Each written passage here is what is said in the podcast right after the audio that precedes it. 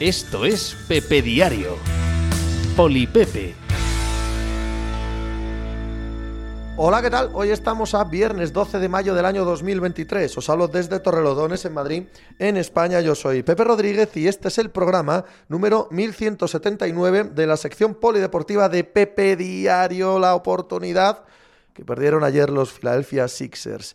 Em, ese partido, ese partido que no tienes ni idea cuando está ocurriendo que puede ser definitivo para lo que se hable de ti el resto de tu vida. No tienes ni idea, no lo sabes. Aquello de ojalá alguien nos contase cuando nos están pasando las cosas más importantes de nuestra vida, que ahí están sucediendo. La inmensa mayoría de las veces no tienes ni idea. Es una cosa completamente normal, rutinaria de tu día a día, etcétera. Y cuando echas la vista atrás, 15 años atrás, dices, la madre que me parió aquel día, lo que pasó, lo que sucedió, para bien o para mal.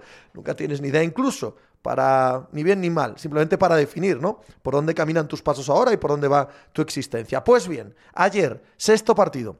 Claro, aquí ya sabían, ya sabían que algo se cocía, ya podían olerse que algo importante había aquí, ¿no? Pero bueno, son profesionales, simplemente salen a jugar, pueden pensar que es relevante, importante, pero ya está, un partido más, aunque sea de playoff, aunque sea contra los Boston Celtics en casa, sexto partido, qué sé yo, quedan otras oportunidades, nos queda mucha carrera por delante, sí o no, no nadie puede tener ni la más remota idea. Sí que sabemos una cosa, sí que sabemos una cosa muy obvia. Los Philadelphia Sixers como grupo, como equipo, Harden, Doc Rivers, Embiid, esta gente, esta gente que está siendo protagonista en esta serie y en este equipo, tenían una oportunidad de derribar casi todas las narrativas que ahora mismo definen sus carreras. Ganaban 3-2 a los Boston Celtics. De vencer en el partido de ayer en su casa en Filadelfia, estarían en la final del Este. En esa final del Este les esperaban bien los Miami Heat, bien los New York Knicks, que sobre el papel son bastante inferiores a ellos. Es verdad que sobre el papel aquí tendrían que estar los Celtics y los Bucks y no están, correcto. Pero sobre el papel son equipos inferiores a Heat y a, eh, perdón, superior claramente a Heat y a los Knicks. Enfrente, en el este, en el oeste, también muchísimas dudas sobre el nivel real tope de los equipos. Es decir, una oportunidad bastante clara como no han tenido en años, en Biz jamás, Doc Rivers desde hace 15 mm, años y James Harden desde el año en el que se, eh, se ponen cara a cara con los Warriors y aquellos eran los Warriors y aquellos eran los Warriors mejores eh, Warriors que hemos visto jamás, probablemente el mejor equipo que hemos visto jamás, por lo tanto, el, eh, la escalada era de ese calibre, bien, ninguno de ellos ha tenido la oportunidad que ha tenido o que tiene ahora mismo en estas series. Esa es una realidad absoluta. Y el partido se te pone muy de cara. El mejor jugador de los de enfrente no la mete ni en una piscina. Jason Tatum está haciendo 0 de 10, 1 de 11, cosas así, durante toda la primera mitad, durante toda la mayor parte del partido. Boston Celtics mantiene la cabeza a flote solo porque Filadelfia no está jugando tampoco especialmente bien y porque Malcolm Brogdon, Derrick White, eh, Marcus Smart están metiendo los triples. Ok, pero el partido está del lado de Filadelfia. El partido con las narrativas de que Embiid, bueno, es un gran jugador y es el MVP, estupendo, todo lo que tú quieras, pero nadie lo considera a la altura de los mejores jugadores del mundo, aquellos totalmente determinantes en los días clave. James Harden es un fiestero que ya está de vuelta, de todo, que sí, sí, muy anotador también, otro MVP, pero que si se va a fiesta a Las Vegas, que si siempre falla en playoff, etc. Doc Rivers ganó un anillo, pero gracias a Thibodeau y gracias a sus ayudantes, porque no tiene ni puta idea de gestionar la táctica de un equipo. Todo eso sea verdad, mentira, no importa. Eso está en juego, encima de las cabezas de esta gente a la que, no os quepa duda, les importa a esta gente. Pero vamos a más, vamos a más.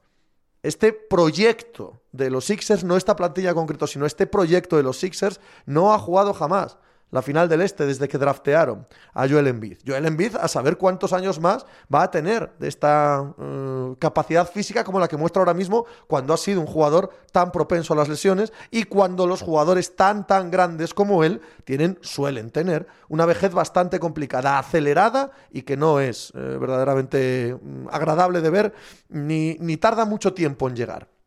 James Harden, bueno, la veteranía que todos sabemos que tiene. La franquicia en sí misma ha jugado unas finales este siglo en el año 2001, unas finales en las que no había prácticamente ninguna opción para ellos de ganar a los Lakers ni a cualquier equipo que se hubiese metido ahí por parte del oeste. Eran bien inferiores a cualquier equipo del oeste. Es verdad que se recuerda como un icono pop a Alan Iverson, y por supuesto que lo es, y aquel equipo tiene todo el mérito y reconocimiento que queráis, pero no era un verdadero candidato al anillo aunque jugó las finales. Y lo demostró en años anteriores y posteriores siendo un buen equipo en el este y ya, y punto. Las opciones que tenían eran escasas de campeonar. Y no fue un equipo dominante. No lo fue, en absoluto. Y desde entonces y hasta hoy, y antaño de, de, aquel mismo año, no eran, no fueron una franquicia dominante o competitiva al máximo nivel en la NBA que todos los años partiese con opciones de, de pelear el anillo. Hay que remontarse al 83 para eso. Hay que remontarse al 82 para ver que han ganado unas series de playoff a sus archienemigos de los Boston Celtics. Y ayer tienes el sexto partido en casa con unos Celtics cuyo mejor jugador está jugando como está jugando. Y tú, que tampoco eres la panacea, estás encontrando tu ritmo. Estás tirando de manera absolutamente liberada un montón de tiros, un montón de triples, y no metes uno. Y llegas a los instantes finales del partido en estas circunstancias y Joel Embiid no aparece, no se convierte en el jugador determinante que debe ser cualquier MVP. De hecho, dice Doc Rivers, al acabar el partido, tendríamos que haber jugado más con el hombre grande. No me estaba gustando nada lo que hacíamos en los instantes finales. No, no jodas, Doc. Creo que todos los que estábamos viendo por la tele pensábamos exactamente lo mismo. Digo, ¿qué está haciendo esta gente? Fallar un tiro tras otro, un tiro tras otro. No son malos tiros. No son malos tiros en absoluto cuando los tiras solo.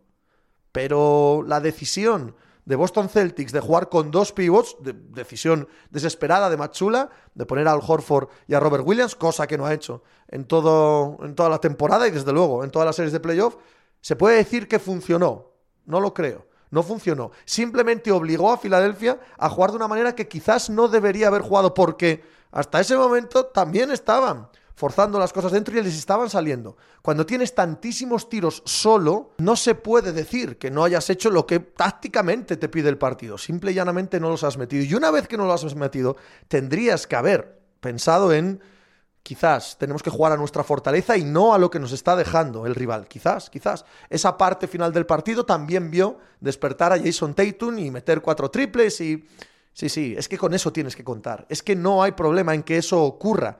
Lo que no puede ser es que un partido en casa, sexto partido, contra un rival de este calibre, un jugador como Tatum esté haciendo 0 de 10 y tú no estés machacando. Y tú no estés dando sentencia y matarile a una serie que puede definir claramente todo tu legado, todo lo que sois, todo el proyecto, todos los jugadores individuales, etcétera, etcétera, etcétera. ¿Se acordarán de este partido en el futuro?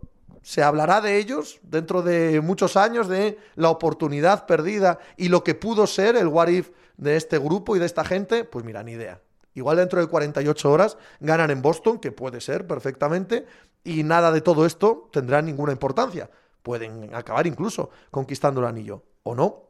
O pueden perder en el séptimo partido en Boston y que el resto de la existencia de esta idea, de estos Philadelphia Sixers que ahora mismo tenemos delante, se convierta en, eh, en un infierno en sí mismo y, y, en una decrepitud que hoy, hoy, aún, obvio, no se atisba. Eh, no tienes ni idea, no tienes ni idea de que este aleteo de mariposa te lleva a una dirección u otra. Sí que podemos decir a ciencia cierta que la oportunidad perdida hoy por los Philadelphia Sixers es durísima, durísima de aceptar y durísima de, y durísima de gestionar para lo que viene por delante. Ya veremos, ya veremos este fin de semana ese séptimo partido, dramático séptimo partido en Boston. No habrá séptimo partido en Denver, porque los Nuggets mmm, destrozaron a los Phoenix Suns, como no podía ser de otra manera. No jugó de Andre Ayton ayer. Contusión en una costilla. Contusión, no rotura, ¿eh? No imposible de jugar, no, no. Simplemente un golpe y que le dolía en un partido como este, borrados del mapa, como el año pasado frente a Dallas Mavericks, hoy borrados del mapa frente a Denver Nuggets. No debería haber llegado esta serie, a seis partidos. Denver fue muy superior a Phoenix, mucho más de lo que marca el resultado. Y Denver Nuggets ya en la final del oeste, esperando a quien gane esta madrugada, si ganan los Lakers, en el sexto partido frente a los Warriors, sino en el séptimo que veremos este fin de semana. También tenemos séptimo, o tendremos séptimo, si Miami no gana hoy a los New York Knicks en el sexto partido en Miami. Pues nada, de todo eso, de cómo están las semifinales de conferencia de la NBA, hablamos en la primera parte del programa con Mario Maruenda. Nos vamos a la segunda parte del programa a charlar de MotoGP. Tenemos gran premio este fin de semana en Le Mans, en Bugatti, en Francia con la gran noticia obvia de al fin el retorno de Mar Márquez después de, su caída a principio de campeonato, de su lesión, de, su malestar eh, en los huesos, de la sanción que se le puso y que luego se le quitó, en fin, de todo eso. Vamos con ello, hay que andar.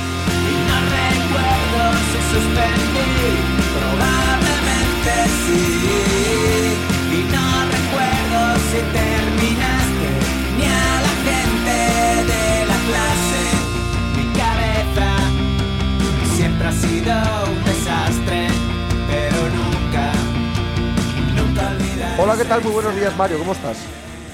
Muy buenos días, Pepe. Estoy bien. Despierto que no es poco. Sí, sí, sí, sí. Porque ¿cuántas veces andamos dormidos con los ojos abiertos y por la calle y trabajando incluso? No, que a lo mejor algún día, algún día llegará que no nos despertemos. no, no hay ninguna duda. a lo mejor no, o sea, puedes darlo por hecho. Puedes darlo por hecho. Hombre, a ver, la construcción de la frase implica que te mueres dormido. Y eso es verdad que no lo sabemos. Puedes, puedes morirte completamente despierto. Pero, pero sí, sí, sí, sí, que te puede dar ahí en la cama y no te despiertas. ¿Eh? Que te puedes morir despierto, pero al día siguiente ya no. No, no, al día siguiente no te despiertas. Eso seguro. Eso no hay más. Qué bonito, ¿no? Qué, qué alegre. Sí, sí, temática. bueno, mira, joder, pues a Phoenix la ha pasado. Mira, Metafóricamente hablando, vamos a hablar de la muerte de una franquicia en la temporada 2022-2023. Muy bien hilado ahí, qué fino, qué elegante siempre. Mario Maruenda, que seguís junto a sus compinches en la Crónica desde el sofá, arroba Crónica Sofá en eh, Twitter. Em, hoy todo el mundo, que he leído yo al menos, anda repitiendo lo mismo, ¿no? Ya el año pasado los borraron del mapa los Dallas Mavericks en el séptimo partido en casa y ahora lo hacen los Denver Nuggets. Es eh, un sentimiento que parece que se repite el no haber peleado este encuentro y tal. A mí me parece un poco cogido por los pelos esto, Mario, porque es muy diferente. El año pasado tendrían que haber ganado, la serie fue muy dura, pero eran favoritos y, llegan eh, sin alma y sin aliento y sí que se puede hablar de una desaparición. Lo de hoy es solo certificar que Denver era muy favorito, muy superior, como lo ha sido durante toda la serie, y si no es por una aparición un poco extraña de Landry Shamet, eh, esto estaba finiquitado hace mucho. Sí, los paralelismos casi acaban ahí en, el, margen de derrota en el partido en casa. Mm. Por el resto, mientras que la serie del año pasado sí que fue más bien un toma y daca, esta, esta ha habido un equipo muy protagonista y como tú bien dices, por los dos partidos que ha ganado Phoenix han estado, pudieron caer de, cualquier lado, mientras que los que ha ganado Denver ha sido bastante diferencia a su favor. El veranito que le espera a Phoenix es curioso, ¿eh? Con nuevo propietario, mm. con eh, el traspaso ya hecho el que quería, que era el de Kevin Durant, con la seguridad absoluta de que Kevin Durant y, Devin Booker son todo lo que quieres que sean. Mm, todo lo demás, todo lo demás a, juicio y, a movimiento. Sí, no, es un verano en el que van a tener que trabajar porque la, la plantilla lo, lo pide, lo necesita, lo requiere y, no, y, también es difícil porque claro, partiendo de una posición estos equipos en los que ya, ya tienes dos estrellas estabilizadas, una tercera que, que funciona o cobra como tal, eh, pues tienes que... Eh, el margen de maniobra, las posibilidades son pequeñas, con lo cual eh, todo cuesta un poquito más. Pero creo que también cuando hacen el traspaso por, por Durán en febrero, saben que saben lo que va a venir en verano. Y, el, y la, pie, el, gran, la piedra angular para mí de este verano va a ser, pudiendo también hacer algo con Chris Paul, eh, que es el que creo que, que es, por un lado, se va a ver obligado a verse fuera y por otro lado es la, única carta un poco grande que tienen por jugar. Y que tienen que jugar. Eh, yo no sé si es grande o no, yo no sé si se está convirtiendo ya en un contrato tóxico, si alguien va a ofrecer algo, pero la sensación es que no pinta absolutamente nada de Andre Ayton en ese equipo, en ese proyecto. Ayer no juega por una por unas molestias en la, en la costilla, por una contusión en inglés, que imagino que es, bueno, pues, pues una, no sé, un golpe que le duele. Pero no hay fractura, no hay rotura, es un partido eliminatorio, su lenguaje corporal siempre es muy complicado, su presencia en estas series eh, deja mucho que desear, sus compañeros no parecen tampoco respetarle. Me, parece muy obvio ¿no? la, necesidad absoluta de, que esto acabe. Sí, al chaval le han roto en Fénix. O sea, sí, no... es así. Mm. Tenga él la culpa que tenga también, ¿eh? por supuesto. Sí, sí, sí, no. Eh, sin saber, visto desde aquí, eh, está roto. Igual en otro equipo sí pueden recomponerlo pero aquí me sorprendería muchísimo, muchísimo. Y, y, si no lo hacen, seguramente es porque, porque nadie. Lo que pasa es que siempre en la NBA, 29 equipos rivales, siempre hay alguno que tiene ciertas esperanzas eh, y, probablemente puesto en el mercado alguien acabaría entrando. Si no lo haces por eso, es porque, porque el cartel ha sido tan, ha bajado tantísimo que, que, no lo han podido colocar. Pero desde luego es, es el, yo creo que el, la, buena venta de Eaton o el, o, el, o el, que lo coloquen bien es de lo que va a depender muchísimo. También, por supuesto, van a tener que acertar en unos cuantos jugadores de rol, de banquillo, etcétera. Pero, pero como, como, tras, como traspasen a Eaton será la clave de la temporada que viene. Eh, qué equipo de, de, los Suns vemos, si son un, un competidor de verdad o si son un competidor de pues un poquito de pega como, como han acabado siendo esta temporada. Es que necesita muchas cosas, ¿no? Eh, tú lo has dicho, profundidad, banquillo, jugadores, eh, jugadores de verdad, ¿eh? no traer a lo de siempre, aquellos que suenan en los mercados de, de febrero, muy veteranos que pueden ayudar y que luego no son, no existen, ¿no? TJ Warren, Terrence Ross, no, no existe esa, ese mm, jugador ideal que tenemos en mente con este tipo de jugadores. Necesitan hacer equipo de verdad. Sí, tienen que acertar, pues mira, como el rival que se han, que se han enfrentado, al que se han enfrentado hoy, que el verano pasado incorpora a Caldwell Pope, incorpora a Bruce Brown. Eso es. Incluso a, a Christian Brown en el draft. Eh, son, son tres jugadores que llegan en, en, verano, tres aciertos totales, y es, pues, si Phoenix lograra un botín similar el, año que viene, eh, le cambiaría mucho la cara. El, lo que pasa es que tampoco es sencillo. En absoluto, ¿eh? en absoluto. La situación es eh, compleja de narices para los Phoenix Suns y esta eliminación no hace más que agudizarla. También Monty Williams es probable que tenga el puesto de trabajo en entredicho. Sí, yo creo que se le, se le, va a cuestionar un poquito. Tiene bastante crédito en la franquicia, eh, seguramente es, buen tío, le quieren un montón, siempre todo lo que llegan son palabras palabras buenas eh, sobre él. No lo han puesto una situación fácil porque al final el semejante cambio en febrero era, era complicado. Al final es tres jugadores por uno, eh, aunque ese uno sea Durán, se nota un montón. Y, Durán, no, encima además, Durán no ha dado el, el nivel superlativo que, que, se esperaba o que se necesitaría para, para poder sobrevenirte a eso. Entonces, no, no se lo han puesto fácil, pero bueno, él tampoco tampoco Phoenix ha sido desde el punto de vista táctico brillante. se ha visto relativamente superado en estos playoffs, también en el año anterior. Así que sí, o sea, esa pregunta se está haciendo en, en Phoenix seguro. Sí, no me cabe ninguna duda. Denver Nuggets avanza hacia la final de conferencia. Eh, territorio conocido para ellos. Hay un ambiente un poco diferente este año. ¿eh? La sensación, la, el olfato que da este equipo es diferente. Sí, la verdad que llegan muy fortalecidos. No llegan, cuando llegaron en, hace tres años ya o dos, sí que parece que llega un poquito pronto, un poquito por sorpresa. Ahora ya el equipo está mucho más consolidado. Eh, hay una rotación de, de ocho tíos eh, in, indestructible ya, intocable, o sea, no donde les funciona todo, no, no tienen que andar a manejar mucho más, salvo que los enfrentamientos lo requieran una cierta confianza, una cierta tranquilidad de, de, haberse podido tomar la recta final de la temporada con calma. Así que ahora están, pues eso, metidos en, en la lotería de, de, la vida, de que quedan cuatro equipos, eh, ser uno de ellos de los que salen. Pero sí, este año, este año pinta diferente a, prácticamente a nunca. O nunca se han visto como franquicia en esta situación, jamás. En el otro lado, eh, ¿cómo se va a arrepentir Filadelfia de lo de esta noche? ¿Cómo igual no, ¿eh? Pero la sensación que da es que, es que lo tenían ahí y, lo dejaron escapar vivo. Sí, cerrar en casa es, es importante porque aunque, aunque estos últimos años se haya revertido la tendencia, el, equipo que juega en, su campo, el séptimo, todavía tiene un peso y han dejado crecer un poquito a, Boston.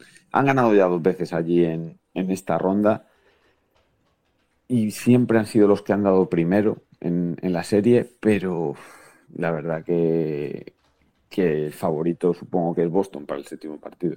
Y claro, esa oportunidad es, al final, llegando como han llegado, con envidia de aquella manera, no ajusticiar hoy hubiera sido lo, suyo.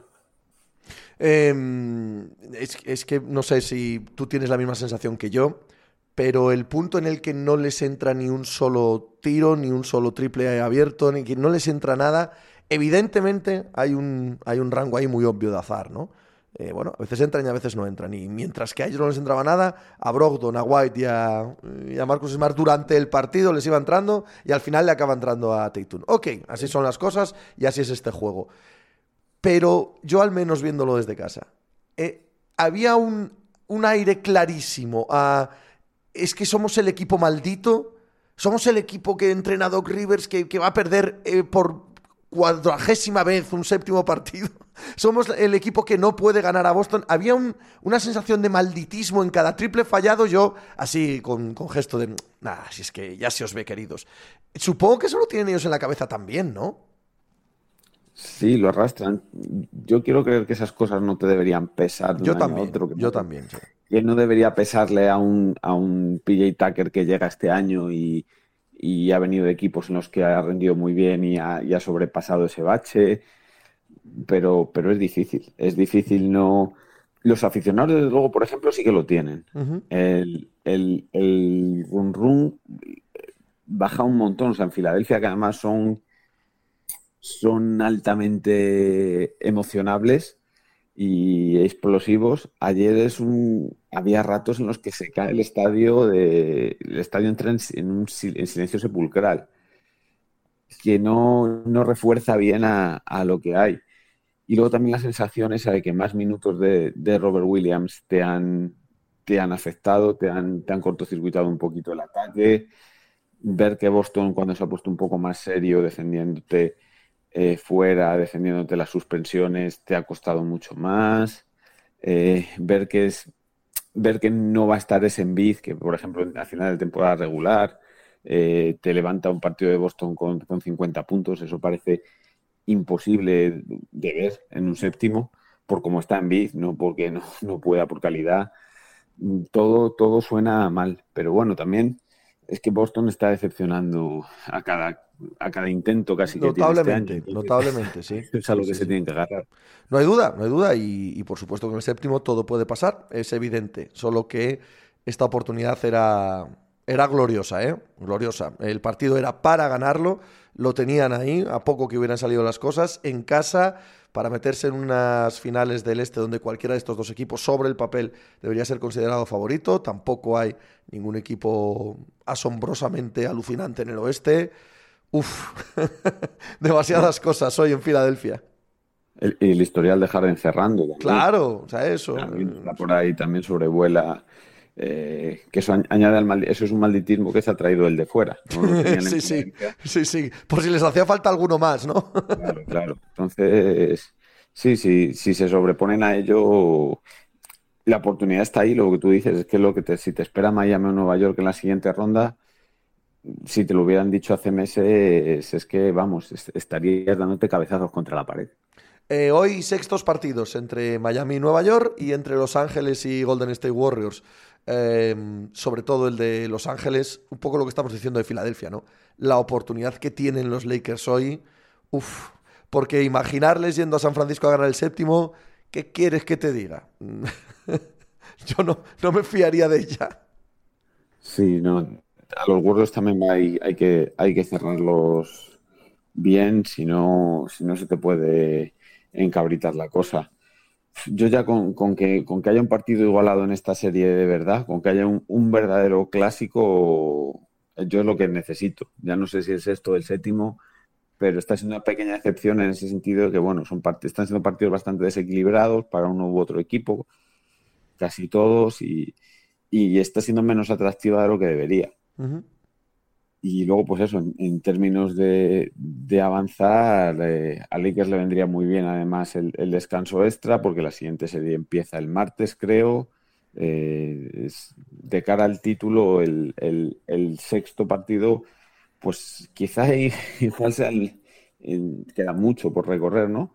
Para que le den el anillo a Westbrook y a Beverly pero quizás sea este la noche clave de, la temporada. Oh, pero a mí no me cabe ninguna duda, ¿eh? No me cabe ninguna duda. Si, si eso existe, si esa opción es real, si va a pasar, es ganando hoy. siento ser tan determinista, pero, pero es lo que tengo en la cabeza. Sí, sí, sí, no creo que el, ya el, aunque lo ganaran, mira, por ejemplo, es el séptimo partido en, en Sacramento de los Warriors les penalizan el primero de la siguiente serie Muy con Lakers y es lo que les tiene ahora eh, remando desde atrás. Eh, seguramente o es posible que pase algo parecido en, si tienen que jugarse el domingo un, séptimo, aunque avancen. Entonces, yo creo que les, y vamos a los Lakers, la más mínima eh, opción de descanso, de desgaste, de que Anthony Davis no le pase algo, es, oro. Por eso yo creo que vamos, es, es hoy. Es hoy, efectivamente. Y, como tal vamos a ver este partido. Querido Mario, que lo disfrutes mucho.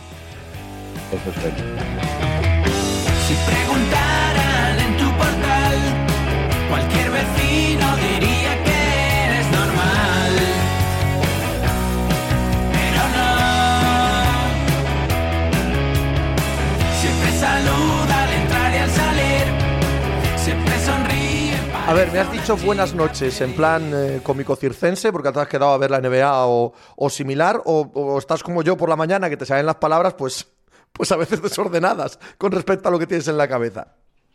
Sinceramente no tengo ni idea. Me, ha salido así. La, B. Te pongo en la B, ¿vale? Desde, luego no me, no, me, no he trasnochado ni nada. me levanto hace un rato. y tampoco tienes la cabeza hoy perdida porque sale el Zelda ni nada que se le parezca, ¿no? Como me pasa a mí. Eh, no, no, no. La verdad que no. Videojuegos no, no, no trabajas.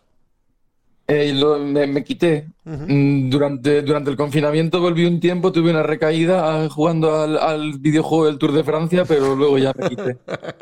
Nacho González, que ya no recae con los videojuegos, lo seguís en la cuenta de Twitter arroba Swinxy, S-W-I-N-X-Y, escribe para motociclismo.es, por cierto. Videojuegos de motos no ha habido muchos que me hayan llegado al alma de verdad. Había uno en mi infancia, el de Aspar, para, para el Amstrad Spectrum, eh, que era muy complicado. O sea, vista desde arriba, prácticamente tres palitos por gráficos, tenía mm. embrague, te caías eh, casi sin rozar la curva, era complicadísimo, tenía una...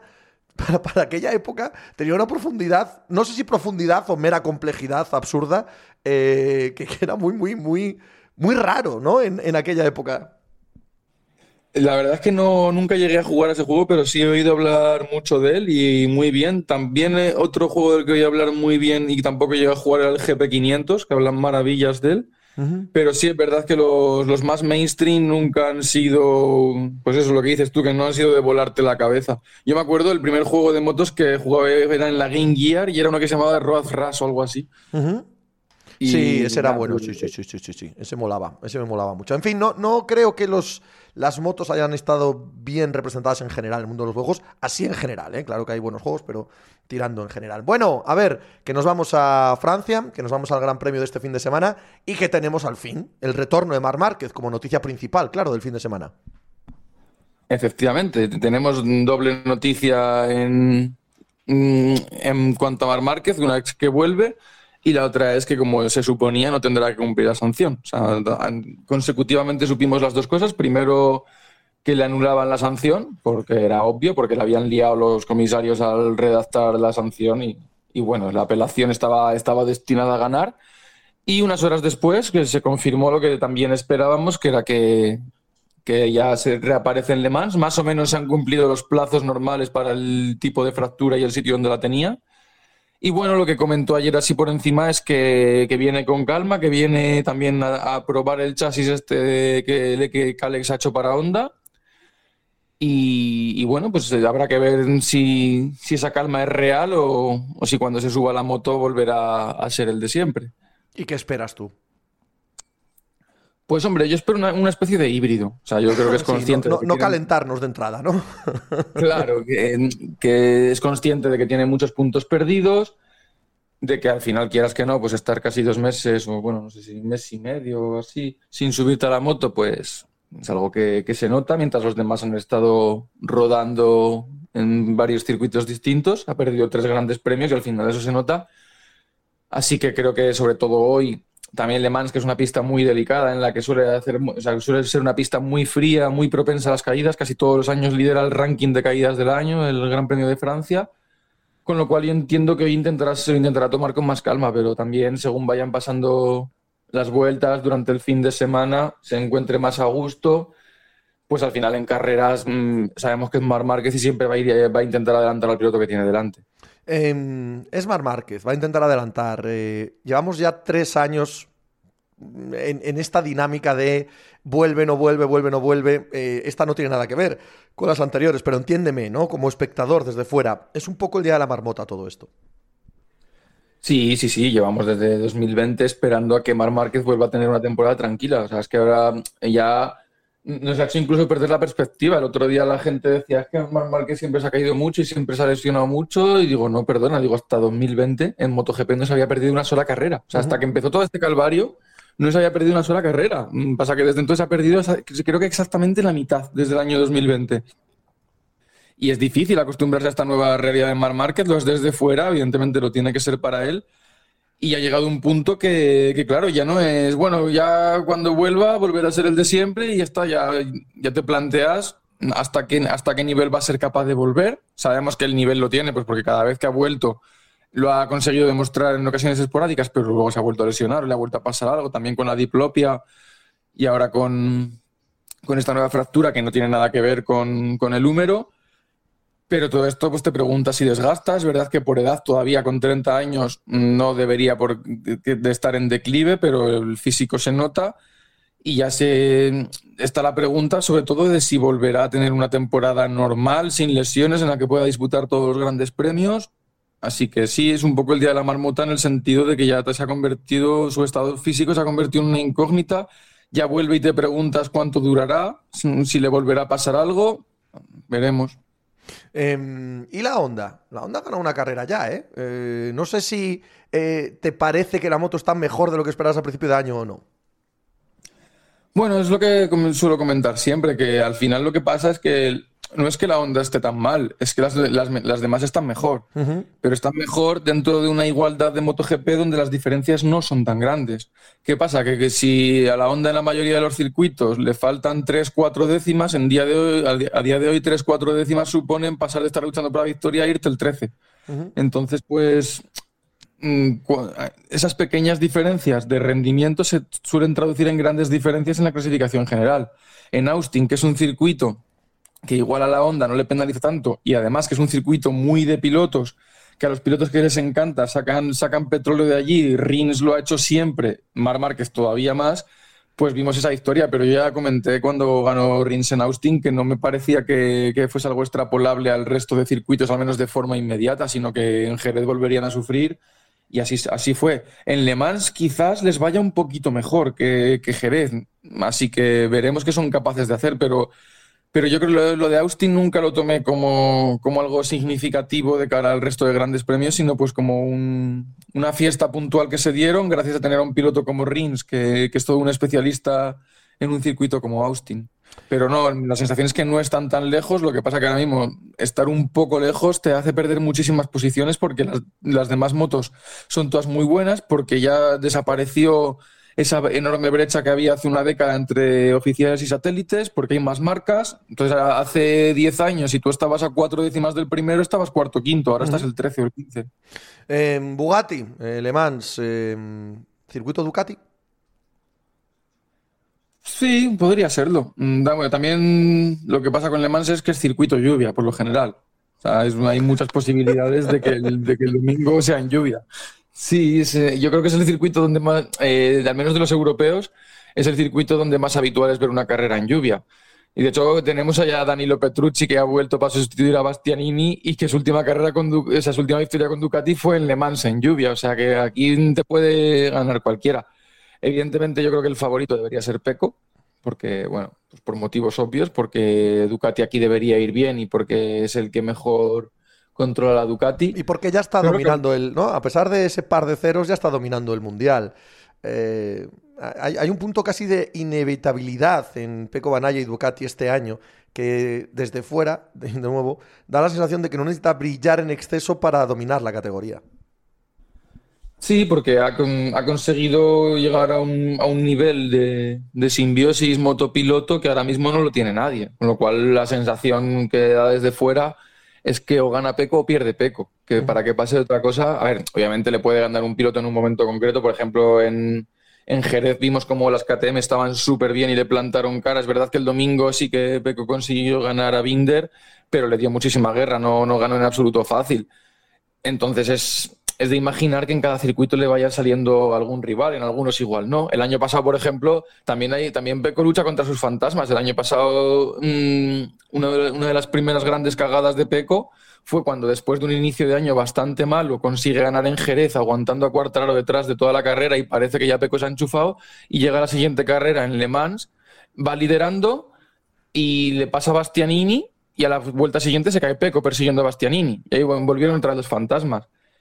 Pero la sensación es esa, que, que ahora mismo lo que, el que manda es Peco y los demás tienen que esperar o a tener un fin de, en estado de gracia o a que Peco cometa un error.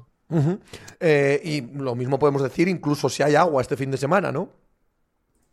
Bueno, si hay agua se abrirá un poco más el abanico porque también mm, las sensaciones son distintas y además Peco ya se ha quejado alguna vez de que el problema de su del actual Ducati es que es tan buena que no te avisa cuando te caes y en agua muchas veces eso es más delicado todavía. Pero sí, sí, hay agua, mm, estaría entre los favoritos, pero ahí yo sí que creo que se abriría más el abanico. Por ejemplo, también creo que Alex Márquez lo podría hacer muy bien porque en, eh, en- en esa carrera que ganó Petrucci en agua, en Le Mans, Alex Márquez logró su primer podio en MotoGP con Honda en Le Mans. Así que si fue capaz de, de subirse al podio en lluvia con Honda, ahora que tiene una Ducati también habría que tenerle bastante en cuenta. Marc Márquez también podría aparecer si, si aparece el agua, el propio Petrucci. Bueno, Oliveira no está, pero en las KTM Binder y Miller también son pilotos a tener en cuenta con el agua. Yo que sé, se abriría mucho el abanico. ¿Quién es, eh, vamos a poner que se corre en seco, quién es el principal rival de las Ducatis este fin de semana? Es que esto- es tan difícil de, de decir este año, porque el otro día en, en Jerez, ¿quién esperaba que las que fuesen las KTM las que le diesen tantísima guerra a Peco? Yo no, desde luego. Por eso, mm, ah, bueno, mm, uno que podría ser es Maverick Viñales. La Aprilia va bien, Le Mans siempre le ha encantado. De hecho, si no me, si no me equivoco, mm, logró su primera victoria en el Mundial Maverick Viñales en Le Mans, o al menos una muy recordada que, con, que se impuso en la última curva, creo que fue a Nico Terol. Se le da bastante bien a Maverick, la Aprilia va bien, podría ser un- uno de los candidatos. Veremos cómo están las KTM. Las KTM veremos si, si son capaces de confirmar en Le Mans lo que hicieron en Jerez o si es un espejismo rollo onda en Austin debido a que Pedrosa lleva más, dadas, más vueltas dadas en Jerez que el, que el propio reloj del circuito. Porque sí, porque claro, cuando las KTM salieron allí ya tenían datos de Pedrosa a punta pala Sí, de, sí, de cómo iba la-. Y ahora en Le Mans pues veremos si son capaces de, trasladar al menos ese buen momento, no volver a ver a las primera y segunda luchando contra Peco, porque es que si el, otro día, si no es por Peco, las KTM hacen dos dobletes, eso no creo que lo vayamos a ver, pero igual sí que han conseguido encontrar algo, dar un pasito adelante. Pero bueno, a mí el que se me ocurre así de entrada es Maverick Viñales. Evidentemente Jorge Martín creo que hay que ten- tenerle también en la quiniela siempre, porque, porque lleva una Ducati porque es muy bueno, sencillamente, por, esa, por ese conjunto de factores.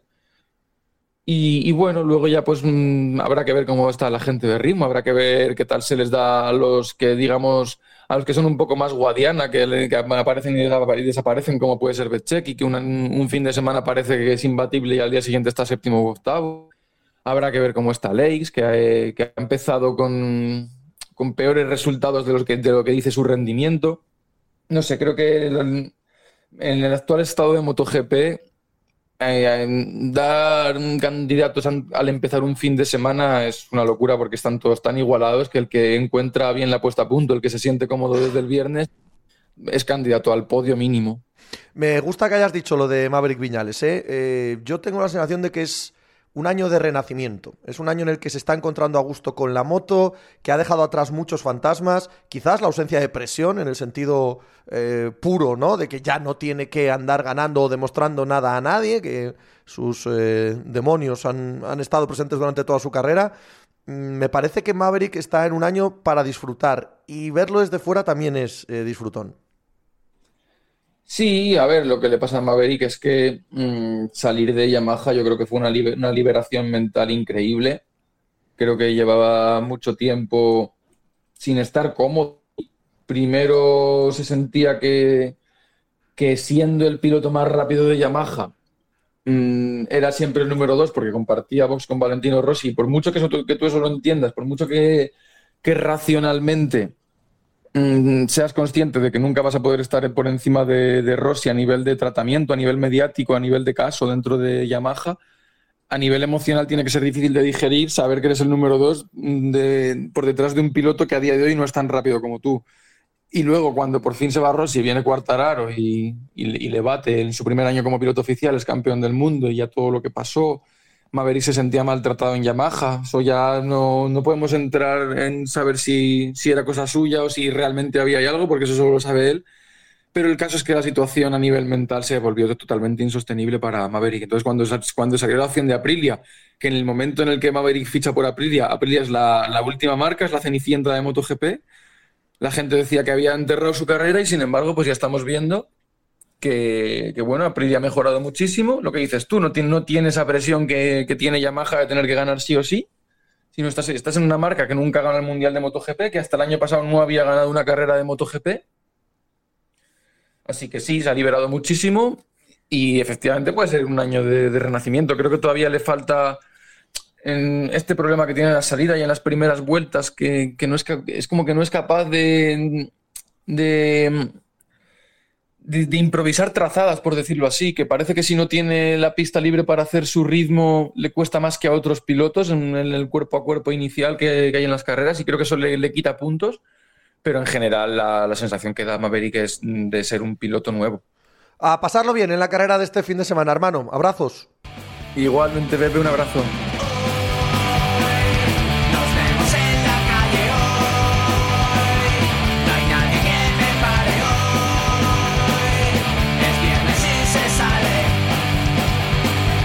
Bueno, se pone serio el Giro de Italia. ¿eh? De esta primera semana llegan los momentos más eh, definitivos. Hoy, con la llegada a Gran Sasso Campo Imperatore. Gran Sasso Campo Imperatore, la Virgen. Que es que no hay montes en el mundo del ciclismo que tengan los, los nombres del Giro de Italia. ¡Qué maravilla! Gran Sasso Campo Imperatore, la leche. Ganas ahí y es que eres, eres lo más que se puede ser. Y el domingo, la crono de 38 kilómetros, ¿no? Más o menos, hasta Cesena. Así que una crono de casi 40 kilómetros, una llegada a un monte mítico. Hoy tenemos, tenemos, por lo tanto, el primer gran encuentro de los favoritos a ganar el Giro de Italia. Ya lo tuvimos, por supuesto, en la primera crono del eh, sábado pasado, pero se cierra esta semana con, con una posibilidad muy clara, sobre todo para Renko Benepul, ¿no? Que es el gran favorito de sacar ventaja y de decirle al resto del pelotón, mira, si me queréis ganar, hay que atacarme por tierra, mar y aire, porque lo que os voy a meter en la crono del domingo va a ser notable. Así que, si le vemos hoy fuerte en montaña, pues ya es una señal poderosa, ¿no? De cara a todos sus rivales. No lo sé, tengo muchas ganas de la etapa de hoy, tengo muchas ganas de la etapa del domingo, por cierto, también de la etapa del sábado, con un final un tanto un tanto tramposo, un tanto ratonero. Así que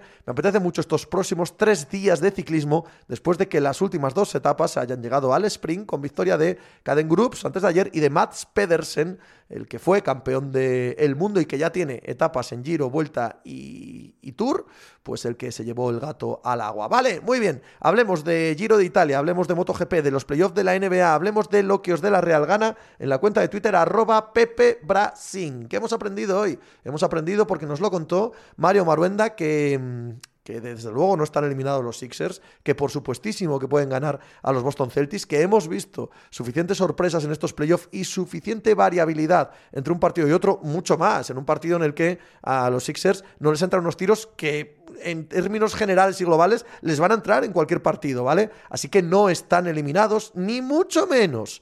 Ahora, la oportunidad perdida ayer, wow.